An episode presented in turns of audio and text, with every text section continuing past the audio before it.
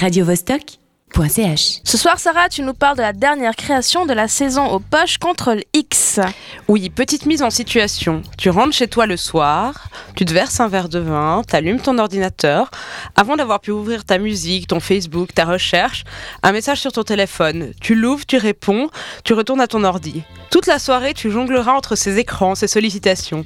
Tu es seul, mais le monde entier est dans ta chambre. Ça te paraît familier?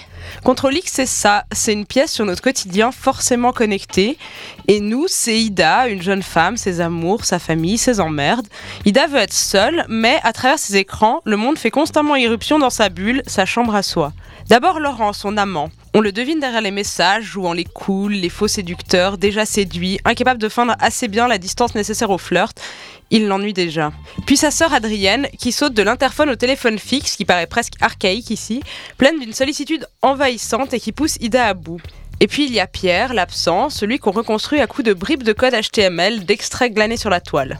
Et au milieu, il y a Eda, Ida, et devant, derrière, autour d'Ida, il y a l'écran, enfin les écrans. Parce que cette pièce ne serait rien sans sa prouesse de mise en scène. La baie vitrée de l'appartement au fond de la scène se mue pendant près d'une heure en tablette géante, projette les messages, les vidéos, renverse le point de vue du spectateur jusqu'à la crise finale.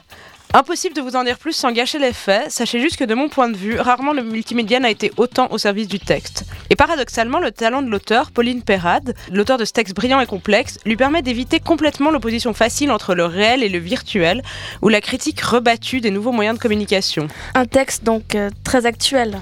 Oui, et pas forcément uniquement par son prisme technologique. Je trouve qu'il est d'ailleurs trop facile de le présenter comme une vision sombre de l'aliénation des réseaux sociaux, parce qu'il cherche à embrasser de façon beaucoup plus large les comportements un peu limites et les failles sociales de notre société. C'est-à-dire? Bon, je peux pas vous en dire trop parce que j'aimerais vraiment vous donner envie d'aller le voir, mais dans le cahier de salle, enfin le, le texte qui accompagne cette création, Pauline Perrade explique très bien le sens de sa démarche. Je cite au moment où je commençais à écrire, j'étais occupée par la notion de maladie d'époque. Je me suis alors demandé quelle serait une maladie de notre époque et j'ai tout de suite pensé à la bipolarité. J'avais l'impression d'entendre ce terme partout et souvent de manière abusive. On a beaucoup fantasmé sur ces phases hyperactives suivies de descentes aux enfers, parce qu'il me semble que c'est quelque chose que nous avons tous éprouvé, en cela que ces montagnes russes émotionnelles sont propres au rythme imposé par la société néocapitaliste urbaine. Donc on voit bien que sous l'épopée numérique d'une jeune femme, c'est un mode de vie dont le numérique n'est qu'une partie qu'on tente d'ausculter. Il faut d'ailleurs saluer la performance de Laureline Lebris-Sepp, la comédienne qui joue Ida, face à ce texte riche mais peu bavard et dont par conséquent chaque mouvement, chaque regard blasé, chaque pas de l'errance entre trois murs et un écran sont scrutés. Au final, c'est une pièce qui est assez représentative de la nouvelle ligne du Poche, qui est euh, repris en septembre 2015 par Mathieu Berthelet. C'est une création moderne, un vrai texte d'auteur et un- avec un casting jeune et féminin. D'ailleurs, de lien en lien, Pauline Perrade sera la dramaturge de la saison prochaine du théâtre. Donc, euh, Contrôle X est au théâtre de poche jusqu'au 1er mai. Je te remercie pour cette chronique. radiovostok.ch